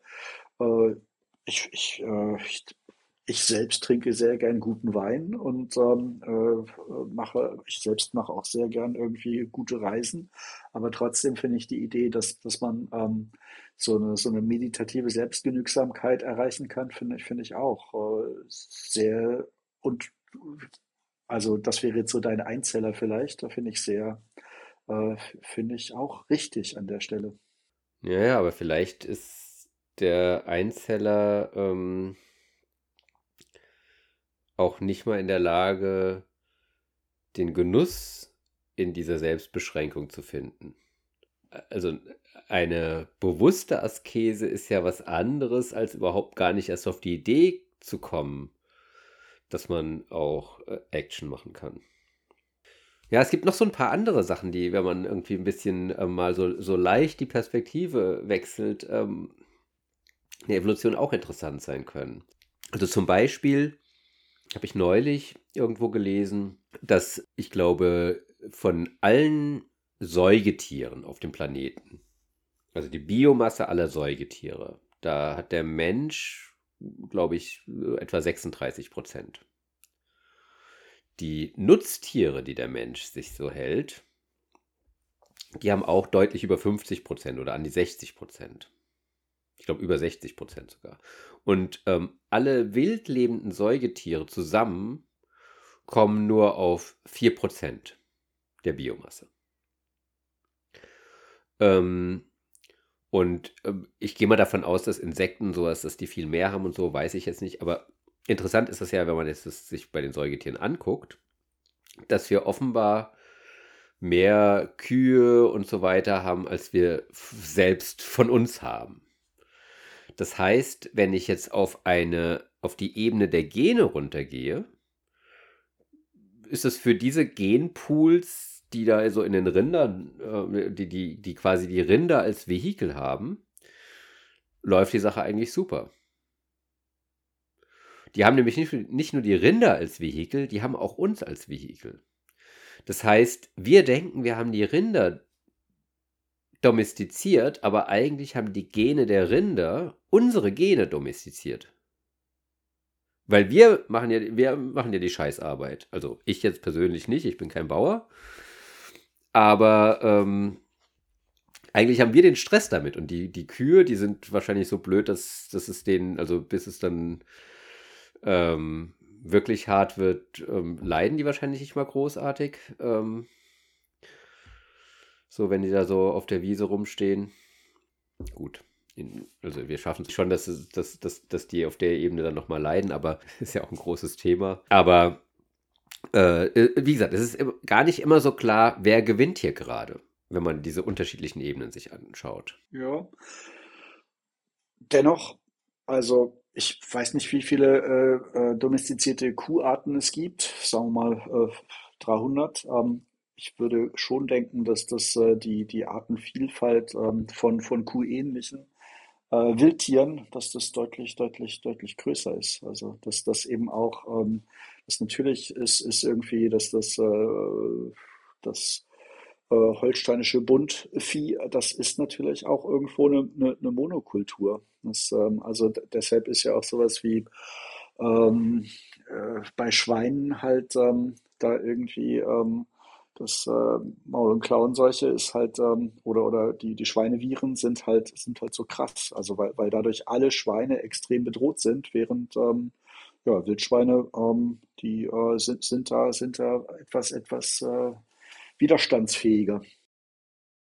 Hm. Ja, da hast du sicherlich recht. Nur ähm, wenn ich jetzt die Momentaufnahme mache, sind trotzdem die Gene, die in diesen ganzen Rindern drin sind, gerade extrem erfolgreich. Also angenommen, ich, der, der sportliche Wettbewerb, den ich jetzt ausschreibe für die Erde, ist, welche Gene haben im, äh, also jetzt, ich sage jetzt mal die aus Menschenperspektive im Jahr 2021, ähm, ähm, am meisten Kopien am Start. Also das, das ist sozusagen das Ziel. Also äh, das Rennen läuft bis 2021.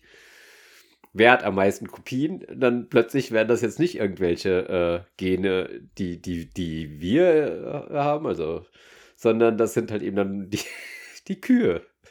Ja, also ähm, noch mehr Gene haben irgendwie Mollusken am Start oder ähm, äh, und noch mehr Gene haben äh, äh, Fische am Start und ähm, am meisten Gene haben äh, irgendwie Krabben und, und, und so weiter, Arthropoden am Start. Ähm, aber die haben es zumindest nicht ähm, auf, die haben, haben, zumindest haben die uns nicht domestiziert. Ja, aber das, das finde ich genau der, der, der, der interessanten Punkt. Also dass das, äh, dass das wirklich, ähm, äh, dass, dass diese Idee äh, der, der, der, der Freundlichkeit und, und der, der und damit auch, also ähm, ja, also äh, Kühe sind halt äh, freundlicher als, als Wiesente, äh, kommen besser mit Menschen zurecht als, als Wiesente. Und das ist halt äh, auch äh, ein, ein evolutionärer Vorteil an der Stelle, die, die Freundlichkeit der Kühe, die Freundlichkeit der Schweine. Schweine sind viel freundlicher als, als Wildschweine. Ähm, und ähm, ja, das, das, ähm, das, das sollte man, das, das finde ich, ist auch ein interessanter Aspekt dabei, dass, dass, dass da irgendwie ähm, die Idee von, von äh, Symbiose, äh, Zusammenarbeit, dass das, ähm, dass das erfolgreich ist an der Stelle. Und äh, natürlich, ja, also jetzt irgendwie, äh, dass das, das Gehen der Kühe ähm, äh, hat, hat uns auch irgendwo domestiziert. Es ist auch so, dass das eben, äh, das überhaupt das ist wahrscheinlich, äh, dass, dass die Größe unseres Gehirns unter Umständen auch damit zusammenhängt, dass, dass wir halt zu einem bestimmten Zeitpunkt ähm, ähm, äh, sehr viel Fleisch gegessen haben. Äh, dass das, es, es, gibt, ist ja auch eine, so, so, eine, so eine Theorie. Hm. Ja. Ja, wobei man natürlich der Ehrlichkeit halber auch sagen muss, dass wir wahrscheinlich irgendwie 90 Prozent unserer Gene sowieso mit den Kühen und den Schweinen und so weiter teilen. Oder mehr als 90 Prozent. Ich weiß es nicht. Also ich bin ja kein Experte, aber auf jeden Fall ist das mehr, als man jetzt so landläufig annehmen würde. Ja, das, glaube ich auch, ja. Mhm. Ja. Ja, eben, also wie gesagt, es ist, ähm, eine interessante Sache ist äh, natürlich, dass es dass, dass man, wie gesagt, durch so leichte Perspektivwechsel ja interessante Sachen sehen kann oder auch Dinge erkennen kann. Und wie gesagt, der ähm, ein wesentlicher Perspektivwechsel, den ähm, wir noch gar nicht explizit heute erwähnt haben, aber den wir jetzt ja angedeutet haben, das war ja eben genau dieser, ähm, das von dem Lebewesen, also von dem Vehikel auf die Gene zu verschieben. Da gab es eben dieses richtungsweisende ähm, ähm, Buch von Richard Dawkins, ähm, in den 70er Jahren, The Selfish Gene. Und in dem Moment, wo man diese Perspektive eben verschiebt, werden plötzlich viele Dinge plausibel, andere werden ähm, ein bisschen strange. Von daher ist es schon, schon interessant, sich das genauer anzuschauen. Ja, um jetzt nochmal sozusagen die unterschiedlichen Fäden aufzunehmen. Ähm, wir haben so ein bisschen diskutiert, wie das ist mit, äh, mit Firmen, ähm, wie das ist mit Firmen in einem wie auch immer gearteten äh, Ökosystem der, der kulturellen Evolution. Ähm, wir haben so ein bisschen angesprochen, ähm, dass äh, die Frage von, von, von Ethik äh, problematisch werden kann. Dass, ähm, äh, wir, wir, sind uns nicht sicher, ob sowas wie Diversität oder, oder Möglichkeiten oder ähm, sozusagen ähm, auch Intensität, Abwechslungsreichtum, ob das ähm, genügt äh, für ähm, äh, als, als Kriterien von, von Ethik. Ähm, nun ist es so, dass das eben gerade äh, in Kulturen, also das, was Kulturen ja wirklich leisten, das ist sowas wie, wie und da, wo sie auch gut sind. Das ist etwas wie äh, die Frage von Ethik aufzubringen. Ähm, und ähm, jetzt äh, und auf der anderen Seite kann man auch sagen, äh, dass das, was äh, wirklich ähm, unangenehm und falsch am Sozialdarwinismus ist, ist auch Ethik zu reduzieren auf äh, Durchsetzungsfähigkeit, auf körperliche, wie auch immer, Stärke. Äh, das ist ja auch das, das äh, Unangenehme am Sozial Sozialdarwinismus, dass, dass da auf, auf ethische Fragen und auch auf kulturelle Werte ähm, einfach äh, äh, da keine Rücksicht genommen wird. Ähm, und dann wäre jetzt die Frage, ähm, wie, wenn wir das jetzt beides zusammenbringen, äh, Firmen äh, könnten Teil von äh, einem, einer kulturellen Evolution sein. Wir haben jetzt aber Schwierigkeiten, Ethik zu definieren ähm, in diesem Ökosystem von, von äh, kultureller Evolution. Was heißt das jetzt für unseren Alltag? Also dürfen wir jetzt, äh, wenn wir uns durchsetzen, einfach in der Firma Arschloch sein oder dürfen wir das nicht? Sozialdarwinismus. Das Problem daran ist, ist sicherlich, dass es einfach eine ganz verkürzte, sprich naive Sicht auf Evolution ist. Aber ich glaube schon, dass äh, generell, wenn Kultur sich evolutionär eben entwickelt, ähm, dass es dann ganz schwer ist, ähm, Dinge zu tun, ähm, die sich nicht durchsetzen. So, das äh, ist aber nicht im landläufigen Sinne liberal oder wirtschaftsliberal gedacht, sondern ähm, also eine Sache, die uns ja als Spezies auszeichnet, ist eben, dass wir kooperieren können. Also zum Beispiel gibt es ja die These, hatten wir glaube ich auch schon mal hier in einem Gespräch, dass äh, Homo sapiens eben in größeren Gruppen kooperieren konnte als der Neandertaler. Ob das jetzt genauso war oder nicht, ist eine andere Sache, aber spricht einiges dafür, dass unsere Fähigkeit zu kooperieren und äh, ähm, dass das eben bis jetzt auf jeden Fall ganz gut für uns war. Das ist bis jetzt ganz gut gelaufen. Und ähm, das ist wahrscheinlich eine Karte, auf die man auch irgendwie ähm, weiter setzen sollte. Jetzt die Frage, in, also wie schaffen wir das halt eben in größeren also Gruppen zu kooperieren?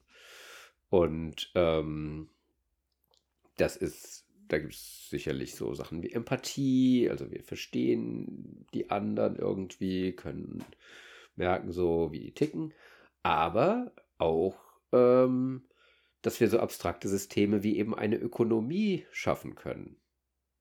Das ist auch eine Technik, um in größeren Gruppen zusammenzuarbeiten. Äh, das, das heißt, also bei uns ist ja irgendwie Geldwirtschaft und auch ansonsten ist Wirtschaften, da werden ja viele Sachen, da, äh, da werden ja persönliche Beziehungen oft eben ersetzt durch irgendwelche Regeln und so. Und ähm, das muss man halt eben ganz klar sehen. Das ist auch eine Technik, die wir entwickelt haben, oder das sind eben Techniken, die wir entwickelt haben, um kooperieren zu können.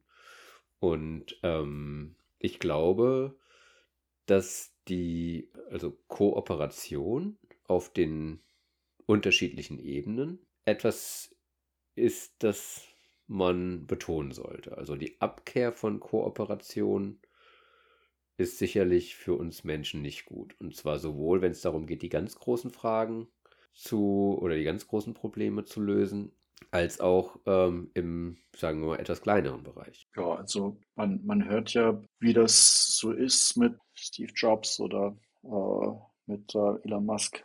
Die sind, glaube ich, äh, in der, im alltäglichen Zusammenleben in der Firma sind das wahrscheinlich ist Jobs nicht, nicht sehr angenehm gewesen.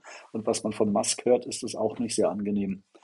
Ähm, ist, ist das, ähm, also gibt es da, gibt es da ein, ein ein Gegensatz zu dem, was du jetzt mit, mit Kooperation skizzierst. Und ähm, wäre, wäre Kooperation sowas, ähm, äh, worauf man auch eine evolutionäre Ethik aufbauen könnte, zusätzlich zu Diversität und, und vielen Möglichkeiten? Ja, du sprichst natürlich einen wunden Punkt an. Also äh, Kooperation heißt ja, dass man sich auf ein gemeinsames Ziel verständigt.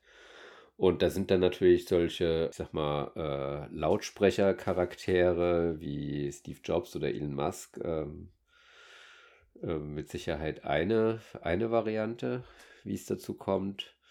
Aber ich denke, das ist nicht die einzige, nicht die einzige Variante. Ähm, und äh, wenn es ganz viele Leute gibt, die sich darüber beschweren, wie scheiße das ist, unter so jemandem oder mit so jemandem zu arbeiten, dann ja, kann es halt eben auch ganz schnell in die andere Richtung gehen. Ja, ja ich glaube, wir, wir haben jetzt wirklich ähm, sehr viele Aspekte unseres Themas beleuchtet. Ähm, wir sind jetzt äh, zu, zu, zu keinen abschließenden Ergebnissen gekommen, aber ich weiß nicht, wer, wer das irgendwie, wer das von den Zuhörern erwartet hat. Ähm, ich hatte es nicht erwartet.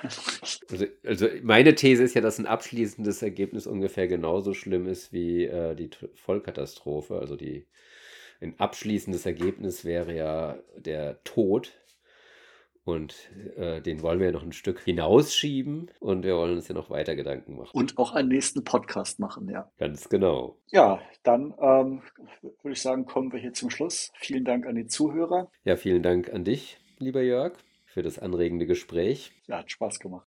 Dann äh, bis zum nächsten Mal. Danke. Bis zum nächsten Mal. Ciao. Tschüss.